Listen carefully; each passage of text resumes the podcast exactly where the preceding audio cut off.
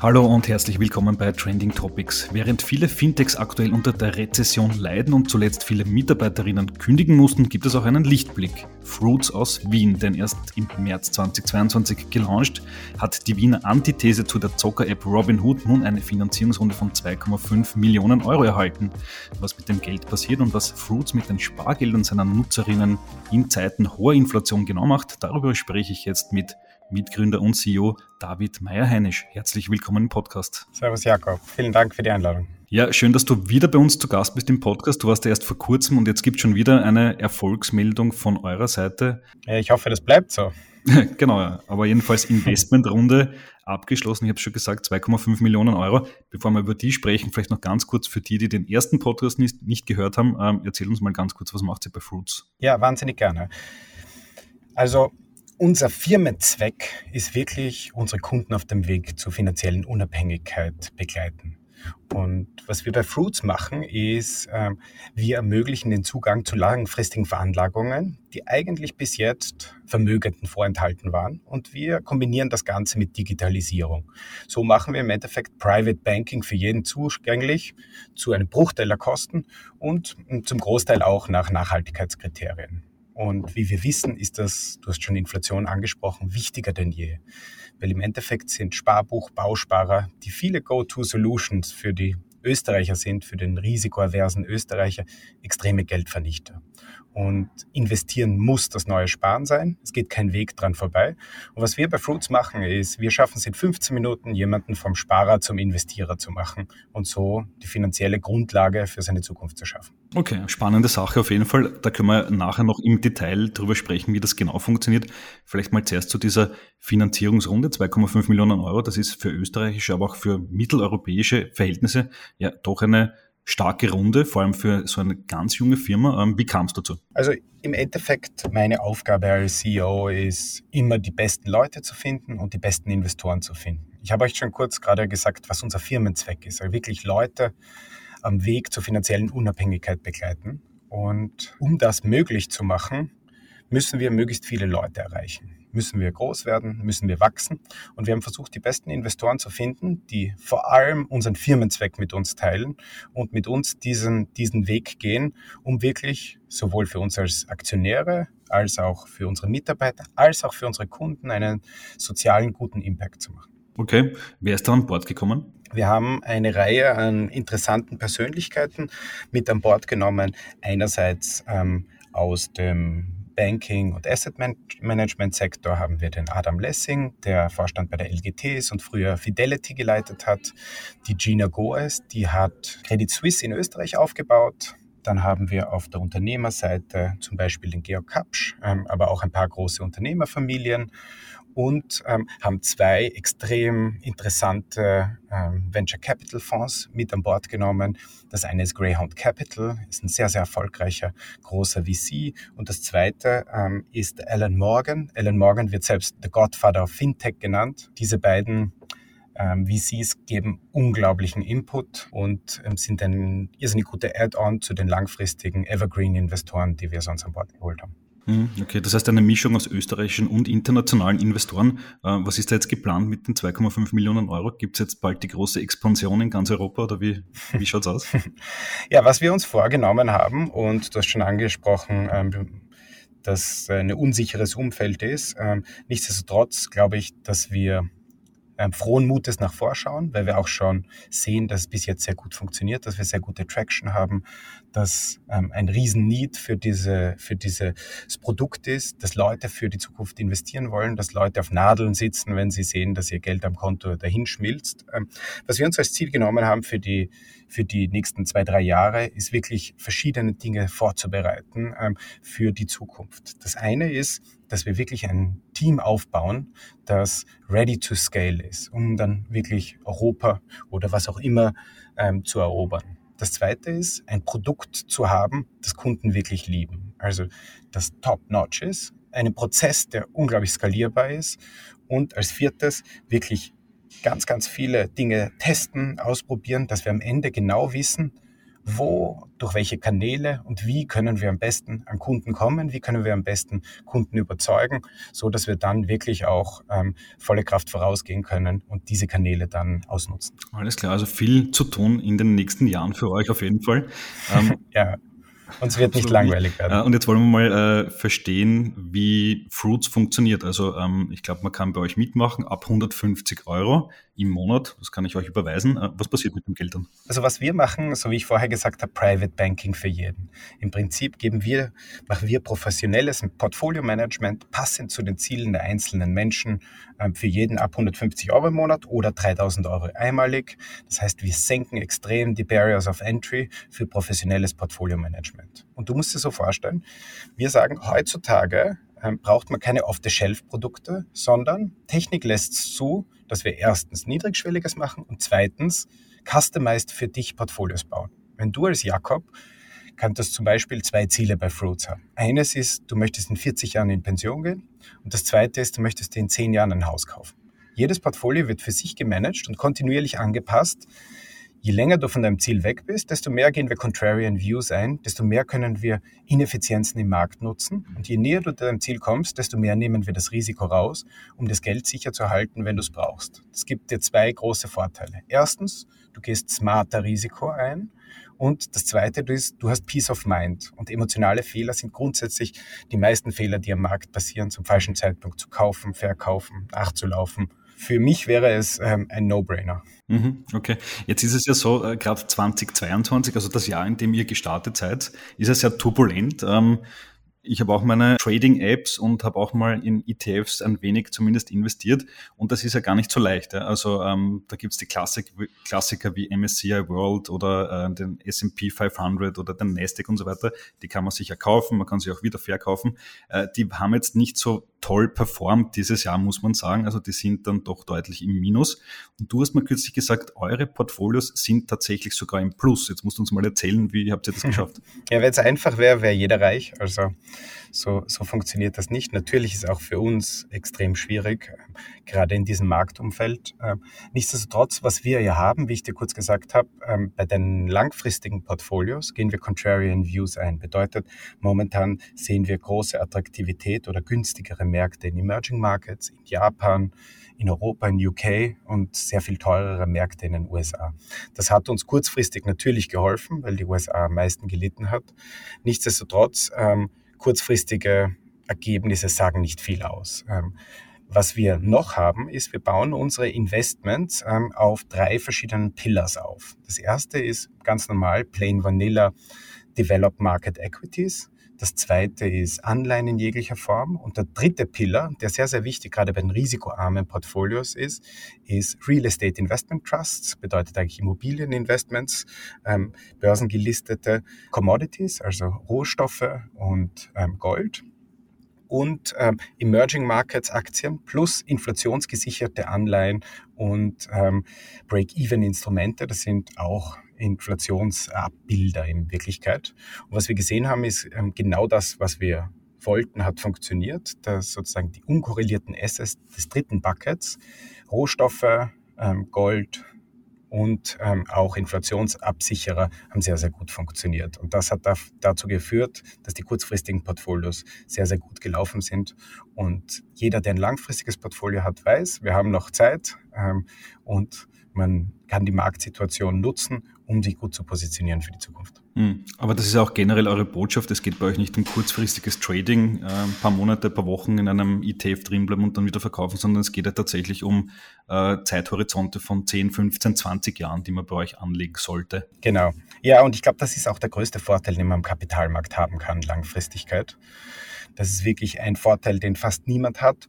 Und kurzfristiges Investieren ist einfach extrem schwierig, beziehungsweise das Risiko steht in keinem Verhältnis zu der Rendite, die man erzielen kann. Hm, okay. Jetzt haben wir eingangs schon gesagt, eben die Inflation in Österreich ist äh, jetzt im Mai auf ein Rekordhoch von 8% geklettert. Das ist so hoch wie seit 47 Jahren nicht mehr. Und jetzt gibt es natürlich viele Stimmen, die sagen, Leute, lasst das Geld nicht auf euren Sparbüchern liegen, investiert es irgendwo. Und natürlich kann man in verschiedenste Dinge investieren. Man kann sich Einzelaktien kaufen, ETFs, äh, man kann sich natürlich auch Bitcoin kaufen. Auch Bitcoin gilt bei vielen immer noch als irgendwie so eine Art Inflationsschutz. Ähm, was ist denn da so generell deine deine Meinung dazu? Ist das wirklich so, dass ich, wenn ich statt Sparbuch investiere, mich gegen die Inflation schützen kann? Gut, ganz so einfach ist nicht. Also wenn wir mal einen Schritt zurücknehmen, ähm, was eigentlich Inflation ist. Inflation bedeutet, es ist mehr Geld im Umlauf als Ideen und Güter.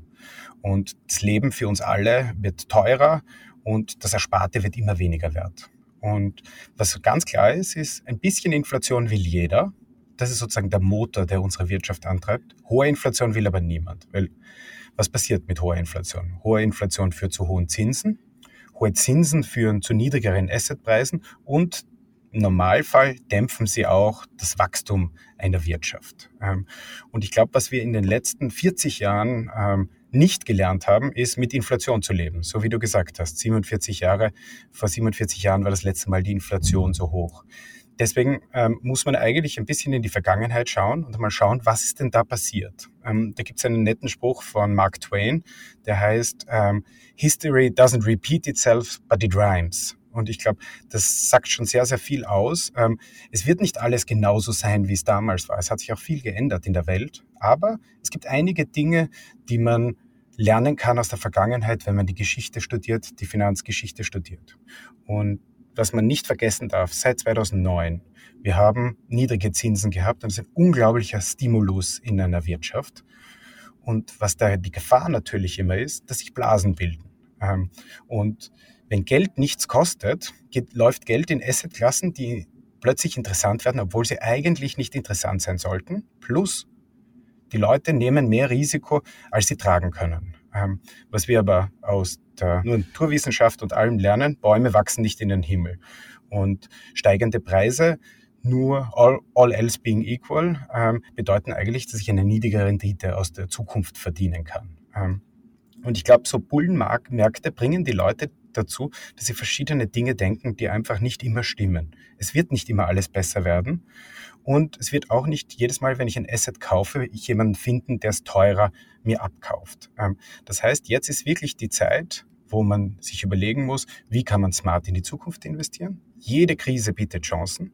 Gerade für Unternehmen, die müssen sich wieder überlegen, wie kann ich es effizienter gestalten, wie kann ich innovativer werden, wie kann ich Kosten sparen. Eigentlich genau das Gleiche, was jeder Private machen sollte. Kosten sparen und in die Zukunft sinnvoll investieren. Und ich glaube, einen Aspekt, den man noch erwähnen muss, ist, der natürlich viel äh, verändern wird, ist, seit der Wirtschaftskrise und seit der Corona-Krise noch mehr, haben Staaten unglaubliche Schuldenberge angehäuft. Und kann auch sein, möchte ich Ihnen nicht vorwerfen, aber dass sie die Inflation dazu missbrauchen, auch um sich leicht ähm, zu entschulden über die Zeit. Mhm. Ja, das kann man natürlich schon irgendwie feststellen. Der Staat ist ja einer der großen Profiteure einer hohen Inflation. Äh, da kommen ja eben über Steuern Lohnsteuer, Mehrwertsteuer und so weiter deutliche Milliarden Mehreinnahmen allein jetzt in Österreich äh, in die Staatskassen. In größeren Ländern sind das natürlich noch viel größere Beträge. Aber ja, wird natürlich noch eine große Diskussion sein, was mit diesen vielen Milliarden passieren soll. Ähm, das äh, ist natürlich Gegenstand der aktuellen Finanzpolitik. Aber bleiben wir vielleicht bei den ETFs, äh, in die ihr investiert. Jetzt will ich euch die Kunden nicht abspenstig machen, aber äh, kannst du mal unseren Hörern so den Einblick geben, wie sucht man einen gescheiten ETF aus? Auf was muss man da achten? Also ich glaube, wichtig ist, bevor man einen ETF aussucht, die Asset Allocation, also in welche Anlageklassen, in welche Regionen, in welche Sektoren, ähm, in welche Assets selbst man investiert, hat einen viel, viel höheren Impact auf Risiko und Rendite als die Auswahl des einzelnen Produkts. Ähm, nichtsdestotrotz ist es wichtig, die richtigen ETFs auszuwählen. Was wir da anschauen, ähm, ist einerseits der Tracking Error, bedeutet, wie gut bildet es den respektiven Index ab? Was sind natürlich die Kosten? Wie hoch ist der Bid-Ask-Spread? Wie viel Volumen ist in dem Produkt? Ähm, und wir schauen uns auf jeden Fall Nachhaltigkeitskriterien an, ähm, weil das für uns ganz, ganz wichtig ist. Der Durchschnittskunde bei uns investiert 21 Jahre in die Zukunft. Bedeutet, der muss auch noch eine Welt haben, in der er leben möchte. Mhm, alles klar. Grüne Anlagen sind natürlich immer populärer, keine Frage. Manchmal stellt sich dann trotzdem die Frage, wie grün sind eigentlich diese ETFs und diese Aktienindizes eigentlich? Bestes Beispiel war ja kürzlich, äh, da ist ja Tesla aus einem wichtigen Nachhaltigkeitsindex rausgeflogen, während, glaube ich, vier oder fünf Ölfirmen dann drin geblieben sind. Und da fragen sich natürlich viele zu Recht, wie kann das sein? Wie kann das ein Nachhaltigkeitsindex sein? Ähm, wie bewertet ihr das? Ähm, auf was muss man da schauen und was ist dann seriös und was ist dann vielleicht ein bisschen Greenwashing? Ja, es ist natürlich ein extrem schweres Thema. Ich glaube, momentan sind wir als Kunden noch nicht so weit, dass wir gewillt sind, für den Impact, den wir haben, auch Rendite aufzugeben. Deswegen sind nachhaltige Produkte momentan noch ein großer, großer Mixed Bag. Ähm, aber meiner Meinung nach, auch wenn es im Einzelfall nicht richtig ist und Dinge, wie du gerade erwähnt hast, passieren, ähm, hat es doch einen positiven Lenkungseffekt langfristig, weil Unternehmen sich immer mehr dazu tendieren, nachhaltig zu agieren, sowohl ähm, auf die Umwelt bezogen, als auch auf die Governance bezogen, als auch auf deren sozialen Impact. Das heißt, das ist ein Anfang, aber ist natürlich Luft nach oben und ich bin sehr, sehr optimistisch, dass wenn so viel Geld in eine Richtung fließt, dass einfach unglaubliche gute Dinge entstehen werden. Hm, okay. Wie ist äh, dein persönlicher Outlook für die weitere Entwicklung? Ähm, jetzt sagen natürlich viele, Rezession ist eh schon da oder kommt auf jeden Fall oder kommt wahrscheinlich. Was ist deine Meinung? Hm, also ich bin kein Volkswirtschaftler und ich weiß auch nicht, wie die Zukunft aussieht. Und ähm, ich glaube, wenn die Leute ehrlich sind, wüssten sie auch alle nicht, wie die Zukunft aussieht. Ich glaube, was wichtig ist, ist, dass man ein Portfolio oder eine Zukunftsvorsage sich baut, die in Vielzahl von Ereignissen gut performen könnten. Ähm, und da gibt es auch eine gute Definition von Risiko, ist mehr Dinge können passieren, als ähm, passieren werden. Und ich glaube, genauso ist es. Ich könnte jetzt mein Portfolio perfekt für Inflation aufstellen, aber was, wenn ich falsch liege? Was, wenn die Inflation runtergeht? Dasselbe gilt für alles. Wenn ich wüsste, wie es funktioniert ähm, und wo der Markt hingeht, dann bräuchte ich wirklich nicht mehr arbeiten. Mhm, absolut. Ja. Aber das heißt am Ende, äh, man muss einfach breit diversifizieren, oder? Genau. Entweder man diversifiziert breit oder man sucht sich einen Profi, der das für einen macht. Aber für den Endkonsumenten ist es eindeutig wichtig, Time in the market beats timing the market. Niemand erwischt den Markt genau richtig, aber man muss sinnvoll sein Geld langfristig anlegen. Mhm. Also je länger ich dabei bin, desto sicherer wird meine Anlage. Genau, also du musst dir so vorstellen, wenn du, den, wenn du alle Aktienmarktrenditen der Vergangenheit nimmst und die Einjahresperioden anschaust, waren die schlechtesten Jahre minus 42, die besten plus 68 Prozent. Wenn du das Ganze auf zehn Jahre schaust, gibt es nur ganz, ganz wenige Perioden, wo es negativ war. Ähm, und je länger du schaust, desto mehr weißt du, wo du rauskommst, weil du im Endeffekt kompensiert wirst für das Risiko, das du übernimmst und wenn du langfristig denkst, sogar überkompensiert wirst. Hm, okay, das heißt, wenn ich langfristig investiere, dann muss ich eigentlich nur mal den Grundglauben haben, dass die Weltwirtschaft über Zeit eigentlich immer weiter wachsen wird, oder? ja, also es ist nicht ganz so fiktiv. Im Endeffekt ähm, muss man sich so vorstellen, dass man an den besten Unternehmen der Welt, die sich Phasen, sei es jetzt Inflation, sei es jetzt ähm, Wirtschaftskrisen anpassen und die langfristig einen Mehrwert liefern. Wenn sie keinen Mehrwert liefern, dann gibt es einen offenen Markt und es gibt jemand, der dieses Feld übernimmt. Ähm, es hat schon Weltkriege gegeben, es hat schon Hyperinflationen gegeben. Die Unternehmen und die Unternehmer haben sich immer wieder angepasst und einen Weg gefunden, wie sie sinnvoll in der Zukunft ein nachhaltiges Unternehmen bauen können. Hm, alles klar. Ähm, noch eine letzte Frage zu eurer eigenen Zukunft als Fintech. Wir haben jetzt schon darüber gesprochen, die aktuelle Lage in dieser Rezession ist ja nicht die allerleichteste. Man hört ja überall von Downrounds und äh, Massenkündigungen und äh, ganz schwierigen Bedingungen, gerade für junge Firmen. Ähm, wie ist äh, eure Sicht auf die Dinge als junges Startup? Jetzt seid ihr ganz gut ausgestattet mit Geld, aber was ist so deine Meinung? Wie, wie schwierig wird es äh, als Startup in Europa durch diese Krise zu kommen? Also, ähm, wie gesagt, ich weiß nicht, ob eine Krise kommt, aber was ich schon weiß, ist, dass wir uns ganz klare Ziele gesetzt haben und sehr, sehr vorsichtig mit dem Geld unserer Investoren umgehen werden. Ähm, und wir, um langfristig ein tolles Business aufzubauen, auch einen langen Atem brauchen. genau deswegen haben wir auch diese Investoren gesucht, die mit uns an etwas glauben und eine große Idee langfristig möglich machen. Ähm, natürlich beschäftigt uns das, was rundherum passiert, aber ähm, wir halten den Blick am Horizont. Alles klar, super. David, vielen Dank fürs Interview. Danke dir.